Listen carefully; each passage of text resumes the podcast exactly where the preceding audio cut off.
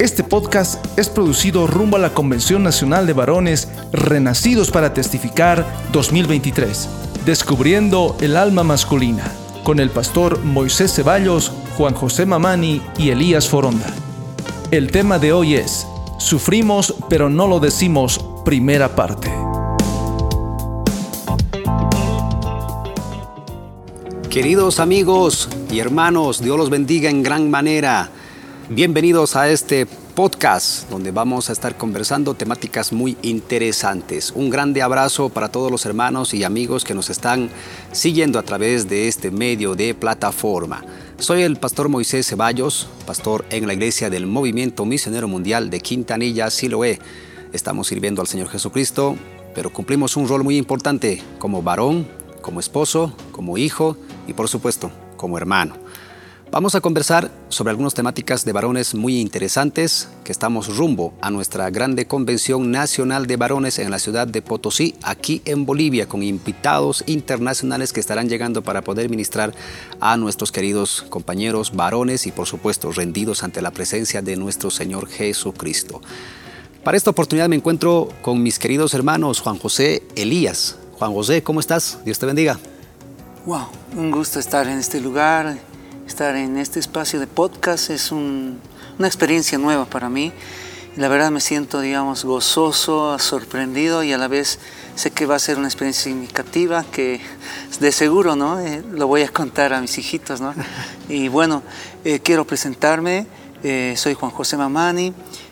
bueno, soy papá de dos hijos y también, bueno, también compartir, ¿no? Que aunque ha sido doloroso para mí, pero ya hace más de un mes mi esposita ya está en la presencia de Dios. Ella se llamaba eh, Emita Gutiérrez. Y bueno, pues aquí estamos, sí, siempre con ese deseo de seguir adelante. Y también quiero dar un saludo especial a Elías. Y yo lo considero un joven que inspira a, sus compañeros y realmente estoy contento de este tiempo. Juan José, eres una gran inspiración, eres un gran ejemplo para nuestras generaciones, un joven ejemplar. De la misma manera, Elías, Dios te bendiga. ¿Cómo estás? Dios les bendiga, pastor, hermano Juan José. Dios les bendiga. Estoy muy contento en esta charla que vamos a tener el día de hoy. Y quiero también animarles a cada uno de ustedes que hablemos de, de todo nuestro corazón porque queremos charlar. Bueno, yo quiero charlar con el pastor, con el hermano Juan José, uno de la iglesia, porque muchas veces no tengo esa oportunidad de charlar con un pastor. Está muy ocupado, tiene muchas cosas, o en la consejería está lleno. Pero hoy quiero charlar con ustedes, el hermano Juan José, relacionado con este tema muy importante. A propósito de hablar de varones, Juan José, Elías, vamos a conversar sobre el tema sufrimos, pero no lo decimos. Nuestras emociones son difíciles de a veces mencionarlas, sacarlas, nos los guardamos y a veces no queremos que nadie nos pueda descubrir. ¿Cuáles son tus primeras intervenciones e impresiones, Juan José? Me imagino que tienes también emociones, tienes vergüenza, tienes miedos, tienes temores, de la misma manera Elías y por supuesto los que nos están escuchando detrás del receptor, de repente se van a identificar con cada uno de nosotros.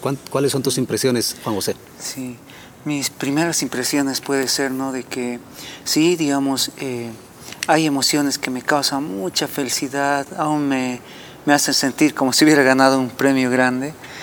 Y bueno, eh, creo que puedo asociar a eso la emoción, de, digamos, de ser papá, de, guiar a sus pequeñitos a, bueno, a la iglesia o ser como su líder, ¿no?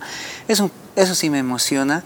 Y también me emociona cuando, digamos, eh, gracias a Dios puedo alcanzar, digamos, cosas que nunca pensaba que iba a alcanzar ya sea, digamos, algún curso o, participar de algún programa de radio. Eso, por ejemplo, sí me emociona. Pero también hay momentos en que de repente puedo sentirme algo triste, algo, digamos, eh, digamos complicado a mí mismo, porque, porque digamos, eh, eh, estoy en una etapa donde tengo que como que medir, medir, digamos, mis tiempos, los recursos, y entonces como que eso también un poco me, me hace como, o tener miedo, o también sentirme, ¿y ahora qué voy a hacer? Y bueno, también el, hay algo que también, digamos, eh, a veces me quiere agobiar y sería, digamos, la culpa, la palabra ¿no? que a veces a uno se le viene, ¿no? Hubiera querido hacer esto. Entonces eso también a veces como que me quiere, digamos, ahogar. Esta, Juan, José, esta es una sensación como que podría haberlo logrado, podría haberlo obtenido, pero sin embargo hay una sensación y creo que eso se convierte en una emoción de no haberlo logrado prácticamente y a veces nos cuesta sacar, por ejemplo, las emociones. Mm, sí, es cierto, pues por eso es que la verdad, eh, eh, ya seguro en, el desarrollo de nuestro podcast lo vamos a ir viendo, pero es necesario lidiar, porque si digamos yo en mi, en mi persona lo trato de esconder o trato, no sé, de maquillar, porque se puede, ¿no? De alguna manera maquillar una emoción. Al final uno se, se siente como que, no uno mismo, se siente como que eh, aparentar, no sé, tal vez una persona hipócrita, ¿no? Puedo decir cosas bonitas, digamos, el día, hasta le puedo, eh, por ejemplo, algunas veces que le veo darle un abrazo, pero en el fondo, en el fondo, digamos, no estoy expresando lo que realmente hubiera querido expresar. Elías, mm. desde tu punto de vista personal, ¿Es difícil expresar las emociones desde un punto varonil? Sí, la verdad, sí, hermano Juan José, pastor, es muy difícil compartir nuestras emociones con muchas personas porque yo personalmente me siento agobiado cuando alguien pregunta, ¿cómo estás? Y la, la frase más, eh, más conocida de todos y la frase que los varones usamos, estoy bien. Siempre decimos eso, estoy bien, estoy muy alegre. Cuando estoy en el culto, le saludo al hermano Juan José cuando lo veo muy contento, a los pastores que están ahí cerca. Y es muy difícil compartir nuestras emociones a los demás eh, porque lo podemos relacionar con algo de que soy débil, relacionado a no, ¿qué me, ¿qué me dirán? Tal vez no me van a entender. Y es por eso que las emociones muchas veces nosotros lo ocultamos, pastor. Miren que es tan sencillo a veces para el varón hacer énfasis y resaltar las emociones que, bueno, son de, de, grande bendición, son de grande alegría. Como tú comentabas, por ejemplo, hace un momento, Juan José, cuando te sale algo bien, nos sentimos a veces niños, sacamos a flote lo que es el ser niño, saltamos en un solo pie, nos alegramos, cantamos, bueno, hacemos muchas cosas, pero sin embargo, entremos a esta parte que es más interesante y es la parte donde tenemos que empezar tal vez a descubrir la personalidad de un varón, las emociones como son, miedos, temores, que son a veces difíciles, por ejemplo, de sacarlos. Por ejemplo, Elías, me imagino que a ti te ha, sucedido en alguna oportunidad donde te ha salido algo mal y no lo quieres expresar. Como dijiste tú mismo hace rato, ¿cómo estás? Y te, pregunta alguien y tú respondes, mm, estoy, bien. Pero sin embargo, detrás de tu personalidad, de tu carne, muy dentro de ti, estás, por ejemplo, frustrado. Sí, es verdad. Es verdad pastor. Eh, lo que dice también usted, porque lo queremos ocultar, no queremos demostrar cómo estamos por dentro, los problemas familiares que tenemos, eh, tal vez la universidad, las materias, me está costando estas cosas, no lo queremos decir muchas veces. Ve, es más, creo que en esta sensación de las emociones que estamos hablando también tenemos que hacer énfasis y también mucho, mucho, mucho hincapié en el tema tal vez de la vergüenza, porque creo que nosotros hemos pasado en muchas oportunidades la vergüenza. No sé si te ha pasado a ti, por lo menos, Juan José, alguna vergüenza de repente o algo que hayas escuchado.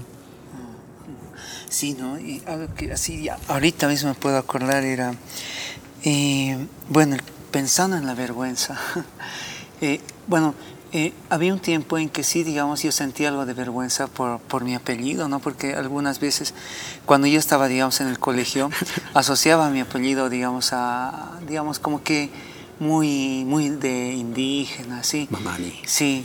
Y yo, la verdad, justo me acuerdo, ¿no? Una clase de, de inglés donde teníamos que presentarnos, ¿no? Me acuerdo de eso. Y era increíble porque teníamos que presentarnos, digamos, eh, la familia con todo, ¿no? El nombre completo, tienes que presentar a los diferentes integrantes de la familia. Y no, pues a mí que me gusta el inglés, que, que digamos, eh, yo, o sea, el inglés, digamos, es, es, es, es parte de lo que me gusta hacer, ser, digamos. Entonces yo le hubiera hecho esa presentación de una manera libre, alegre, emocionante, pero era interesante.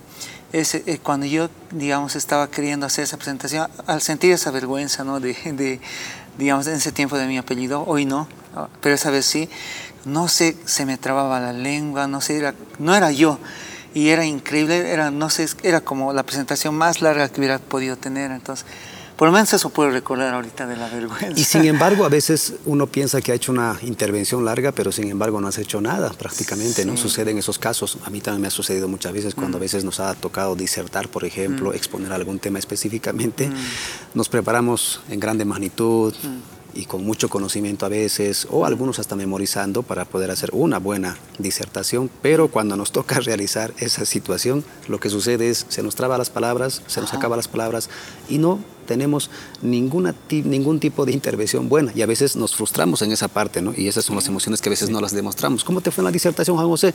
Mm, bien, pero sin embargo sabes que te ha ido muy mal. Otra de las vergüenzas, por ejemplo, que podemos también notar, de repente esto pase mucho en los adolescentes y se puedan reflejar con nosotros, es que tienen vergüenza a veces a mostrar su aspecto físico con naturalidad. Tratan de imitar, tratan de eh, adquirir tal vez en muchos personajes que hoy en día, por lo menos en nuestra, sociedad, es, es, tan común. Por ejemplo, ven un peinado nuevo y se hacen el peinado nuevo. por estas circunstancias que estamos hablando de, la, de las emociones que son la vergüenza, sentirse o mostrarse a las personas con naturalidad. ¿Te ha pasado algo? ¿Has escuchado tal vez algo sobre esta intervención de vergüenza de mostrarse Elías? Sí, pastor, eh, lo he visto muchas veces en mi propio colegio cuando estaba en la promoción, teníamos mucha vergüenza de, decir eh, qué vamos a estudiar. Otros decían, ah, yo voy a estudiar medicina, yo voy a estudiar eh, ingeniería mecánica y todas esas cosas. Otros, pero que yo, yo quiero solo ser profesor de educación física, profesor de música, y no lo querían decir abiertamente. Decían, sí, voy a estudiar pero no querían decir la profesión que querían estudiar. Y tenían ese miedo, estaban escondidos, decir, eh, todavía no, no he elegido la carrera para estudiar, no he elegido todavía qué voy a hacer de grande y muchas cosas de, muchas cosas de eso. Y ese miedo, pastor, sí lo he visto en los jóvenes, en los jóvenes también en la carrera, cuando estamos, estamos eh, en una materia mal, no lo queremos decir a nuestro compañero, me he quedado en esta materia no lo queremos ir abiertamente a todos, que todos sepan, Elías se quedó en esta materia de matemáticas, digamos, mm. y, no tenemos ese miedo de decir el qué dirán, el qué dirán de las personas. Hay otro punto muy fundamental ya que estás tocando el tema de los jóvenes Elías, mm. donde los muchachos están iniciando un noviazgo, mm. un enamoramiento, y son rechazados, sienten la vergüenza, por ejemplo, de aceptar de que han sido rechazados. Y muchos de repente se hasta identificarán con los que estamos mencionando porque dirán, ah, yo soy ese tipo de persona. Pero cuando muchos amigos se le pregunta y dice, ¿cómo te fue? ¿Hablaste con la, con la famosa? Y uno dice, no, todavía. Cuando ya nos ha dado por lo menos la respuesta que es un no, de repente. hay vergüenzas en muchos aspectos, Juan José, hay muchas vergüenzas, Elías, en nuestras vidas y por supuesto el tiempo no nos alcanzaría para poder hablar y detallar por si acaso las vergüenzas que nos acompañan en grande magnitud, pero entre las sensaciones y emociones que estamos hablando también creo que nos representa cada varón los miedos que siempre están con nosotros. Hay temores, hay miedos, miedos a equivocarnos, temores, por ejemplo, a ser frustrados, a de repente tal vez hasta caer y no volver a levantarnos. El miedo al fracaso, pastor, también. El miedo al fracaso. Y muchas personas, Elías, por el miedo al fracaso, no incursionan, no inician, mm. no van a veces con esos proyectos que uno debería de hacerlo. Pero sin embargo, Juan José, Elías, creo que nosotros tenemos que comenzar a descubrir lo que está dentro para poder sacar hacia afuera con esta finalidad de que todos podamos en singularidad o de forma general poder decir que ante todo somos varones, pero mostramos nuestra naturalidad. Las emociones de los miedos, por ejemplo, Juan José, ¿tienes miedo a algo? ¿Has escuchado miedos de las mm. personas que te han comentado? Sí, antes de tocar ese, esa parte de los miedos, quería complementar, ¿no? Justo cuando estábamos hablando de la, de la vergüenza, ¿cierto? Asociando ¿no? al tema mismo de que a veces la vergüenza de ser rechazado, ¿no? Y cuando estás con algún sentimiento, y a mí también me ha pasado, pero algo que, digamos, eh, eh, asociando un poquito a eso, yo decía, ¿cuánto ayudaría a un, a un, a un varón, digamos? Mm, uno podía ser la autoestima desarrollada, ¿no? Y la verdad, eh, sin, digamos, digamos, buscar, digamos, la, digamos, digamos, de, quién ha sido la responsabilidad, digamos. Porque, por ejemplo, en mi casa no, no he tenido, digamos, a papá que me, me esté estimulando, ¿no? De, en la autoestima. ¿no? Tal vez hubiera sido diferente si hubiera tenido alguien que me, aún me prepare para ese momento de, de, ese, de esa decepción en el sentimiento, de me rechazar. Entonces, entonces sí, yo, yo estaba pensando, ¿no?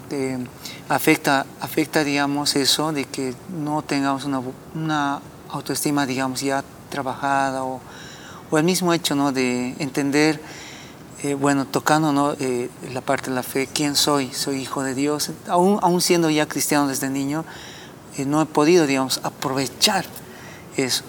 Ahora ya pasando a esto de, de los miedos, la verdad, miedos abundan, ¿no? Hay, hay miedos a, muchas cosas y en lo personal, digamos, mm, un miedo que, bueno, varios miedos, pero quisiera empezar por este miedo, ¿no? Un miedo que yo tenía era el miedo a, no poderme casar. Yo decía, ¿qué va a pasar conmigo?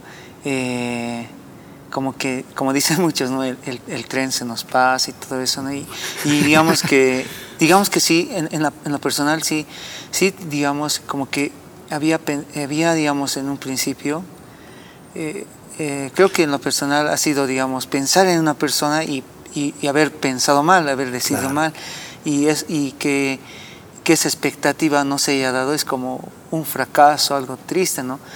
Pero después, eh, en el camino, digamos, ese miedo se ha ido sanando porque al final sí me casé, ¿no? Me casé con una buena esposa, lo logré.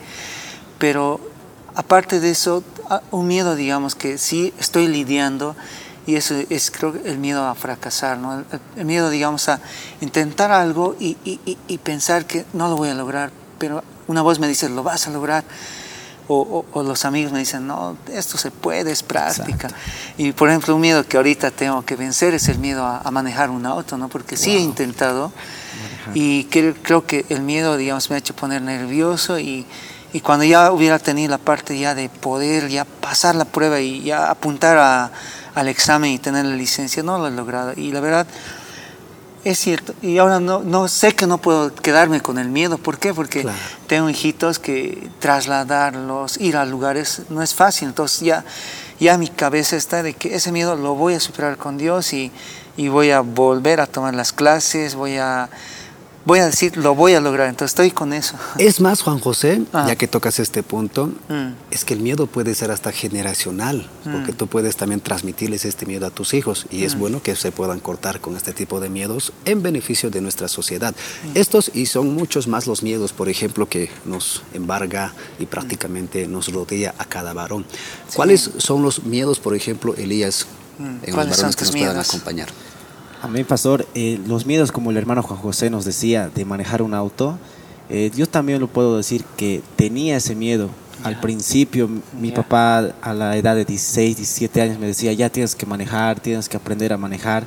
Y con su auto me llevaba a lugares donde no había nadie, bien ahí podía conducir. Lo hacía bien, lo hacía bien, pero de repente mi papá me decía, pero tienes que hacerlo mejor. Eh, ya, ya estás practicando mucho más, mucho más. Y se me vino a la mente, tengo que mejorar, mejorar, mejorar. Y me he frustrado en ese momento y decía, eh, no, ya no quiero manejar. Se me, se me, vino a la mente, a mi papá solo me dice, mejorar, tienes que arrancar más, uh, más deprisa y toda la cosa. Y yo, le, yo decía, no, eh, ya no quiero manejar. Y hasta este momento, que ya pasó muchos años, unos tres años, eh, no he vuelto a manejar, se puede decir. Y tampoco quiero bueno, no tengo en la mente decir, quiero sacar mi licencia de A, del profesional A, y, y, no está en mi mente todavía en ese momento. Hmm. Pero ese miedo ha venido de una palabra que dije, mi papá, tienes que mejorar. Yo lo estaba mejorando y luego me decía, no, mejora más, mejora más, y me he frustrado en ese momento. ¿Cómo es esta, esta situación, Elías, que cuando un padre eh, enseña o corrige a un hijo, hay tanta confianza que a veces en vez de ayudarnos nos hacen limitar prácticamente? Pero sin embargo estos miedos eh, nos acompañan a veces de forma progresiva y va creciendo y lastimosamente a veces es tan difícil el de poder sacarlo, el de poder transmitirlo, el de poder contarlo. Ahora, ¿qué podemos hacer, por ejemplo, en esa situación, Juan José? si tenemos temores, tenemos miedos. Mm.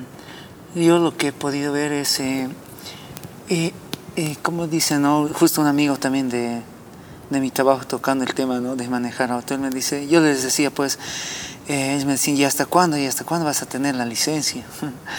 y de mi parte yo, yo al final me quería excusar, no excusar, pero quería, digamos, mostrar como una razón de por qué no, el que tenía muchas, muchas como, no problemas, pero muchas cosas que sobrellevar, porque justo en esos eh, tiempos ya mi esposita empezó un poco a decaer de salud, entonces como que tenía que ya pues más responsabilidades, cuidar a los niños, cuidar a ella, o sea, como que se han aumentado más las cosas que hacer, encima de responder al trabajo y todo eso. Entonces yo decía, ya ahorita como que tiempo no tengo. Y, y, entonces un amigo dice, no, no, lo que tú estás diciendo son excusas. Sí. Y entonces la verdad, eh, sí, poniéndonos así, así, dejando todo a, a, así, destapándonos, sí podía ser ¿no? una excusa, ¿no?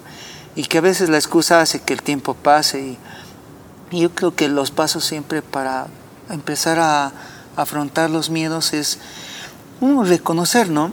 reconocer, reconocer, digamos, que existe el problema, porque si yo, digamos, me olvido, simplemente lo evada nomás, pero el problema va a estar ahí. Y entonces, en el caso de, de manejar el auto, es, es, ese problema está ahí. Además, es una necesidad que hay que hacer, que mientras, entonces lo reconozco, pero también hay que entender que mientras no hagas algo, no va a cambiar. Es. Eso el es. miedo, hermano Juan José sí. Elías, hay que afrontarlo, mm. porque de, de, otra manera va a, va a persistir en, en nosotros. Mm. Porque sabían ustedes, o de repente hasta se identifiquen, mm. los varones tienen miedo, por ejemplo, hasta insectos, como por ejemplo una araña, sí, una pichuca, sí. tienen miedo. Por ejemplo, yo he visto casos donde he observado a un joven. Yeah de unos 25 años donde observó una araña y, echó un grito, por ejemplo. ¡Ah! Y empezó a gritar. Dije, yo me sorprendí, ¿qué pasó? ¿Qué sucedió? Vio a un demonio. Y en el momento cuando le pregunto, ¿qué ha pasado? Una araña, pastor, una araña, pastor. ¿Cómo es posible? Una araña no puede ser que te, que te asuste. Te asuste no puede sí, ser posible, sí. pero existen esos casos, por ejemplo. Sí, existen. Elías. Sí, en mi caso, pastor, yo tengo un miedo, se puede decir, a, a las alturas. Yeah. Eh, me he subido una, una vez al, al, último piso de un edificio, era el número 12 si no me equivoco, oh, wow. y he mirado de abajo y decía, y tenía un temor terrible de caerme, decir, no, eh, ¿qué estoy haciendo aquí arriba? Me voy a caer. Y rápidamente me alejé de la ventana porque estaba en la ventana viendo abajo y todo, y me ha dado miedo. Y tengo hasta ahorita ese temor, pastor, de llegar a alto y no saber qué hacer arriba, tal vez me voy a caer, un mal paso, el viento va a venir a mí, me va a sacar y muchas cosas vienen a la mente. Es muy común, Elías, el miedo hacia las alturas, porque yo también me, me reflejo con lo que tú dices, yo también tengo temores. Juan José Elías, estamos hablando de los miedos, de los temores, de la vergüenza, ya que estamos hablando sobre este tema que aparte de ser interesante, también es confrontante para un varón porque es difícil a veces sí. de sacar ah, hacia exacto. afuera los miedos, porque cuando sí. te preguntan, ¿a qué tienes miedo? Uno a veces como varón dice, a nada. A nada. ¿Por qué decimos eso? Porque nos han enseñado la sociedad, nuestra generación, sí. nuestros padres nos han enseñado los, los, los, hombres no lloran, los hombres son hombres, los hombres sí. no tienen miedo, no tienen temor. Sí. Y tristemente a veces tenemos ese, ese frasco que no nos deja y no nos permite ser nosotros mismos. Aún justo eh, cuando yo estaba un poco preparándome para este podcast, ¿no? tratando de sacar alguna información, alguien bueno, justo mi hermano me dijo, ¿no? A veces cuando el hombre se, se, muestra vulnerable, como que quiere expresar algo, como que está mostrando más bien, en vez de masculinidad, está mostrando algo femenino que pueden decirle raro, ¿no? Pero claro que creo sí, que sí. sí, la verdad es necesario nomás eh, encontrar el, esa alma masculina que también tiene sentimientos y necesita, digamos, ser tratada. Por supuesto que sí. Ya que estamos hablando sobre los miedos, ¿qué tal si confesamos nuestros miedos? ¿Qué tal sí. si hablamos de nuestros propios miedos? Wow. Así nos identificamos nosotros mismos para poder mostrar. Y de repente algunos hasta también se puedan identificar con nosotros por los miedos que tenemos. Hablemos Exacto. de nuestros propios miedos. Juan José, ¿Cuál es tu propio miedo que te acompaña y a veces te es difícil, por ejemplo, sacarlo afuera, comentarlo y ahí sientes vergüenza? Por ejemplo, va acompañado el miedo con la vergüenza porque tenemos temor, tenemos miedo a sacarlo por la vergüenza. ¿Qué va a decir mm. mi papá, mi mamá, mi esposa, mi hijo? ¿Qué va a decir? Entonces, ¿cuáles son tus miedos, Juan José? Bien, eh, bueno, pues primero sé que este es un momento ya medio, como que si hubiéramos llegado a la cima y hay que, y hay que digamos, ¿cómo se puede decir? Es como ya de aquí no sales. tienes que, no tienes escapatoria, no tienes Juan José. Escapatoria. No nos cuentas tu, sí, no, tu, miedo, no te no vas, te vas. No te sí, la verdad es un reto hacerlo y la verdad quiero hacerlo de la manera más eh, abierta, quiero abrir mi corazón, entonces sí, la verdad eh, sí hay, hay miedos, hace un rato decía, ¿no? el miedo a fracasar, la verdad eh, sí es un miedo que eh, y, y, un miedo, el segundo miedo más voy a compartir. Miedo a fracasar, digamos, es algo que, digamos, es algo que pareciera un gigante fuerte en mi vida, ¿no? Y lo puedo compartir así rápido, ¿no? Y Eh, bueno, el primer paso que el, tema de la universidad ha sido uno, ¿no? Digamos, eh, mis papás de Congoso me pusieron a la universidad y, bueno, tú, más que todo mi papá, ¿no? Me puso a una privada y tú lo vas a lograr. Bueno, me puso y me ayudó y todo, ¿no? Pero lo interesante es que la verdad no sabía cómo era y, fracasé, pues no me fue bien. Y ese miedo a fracasar, ¿y ahora qué? O sea, no, yo soy inservible. Pero ahí apareció una mamá, ¿no? Que, que cuando tenía la oportunidad de pasar el, curso, el curso de verano, eh, me, impulsaba y, y, y, y, es como si me diría, tú puedes. Y yo entonces, en ese, en ese curso de verano, realmente sí descubrí que podía y la verdad eh, aprobé ese curso, era física, aprobé física. Gracias por acompañarnos hasta aquí. Escucha la segunda parte de este podcast mañana en el mismo horario. Encuentra este material disponible en nuestra página de Facebook, Betel Cochabamba. Este podcast es producido rumbo a la Convención Nacional de Varones Renacidos para Testificar 2023.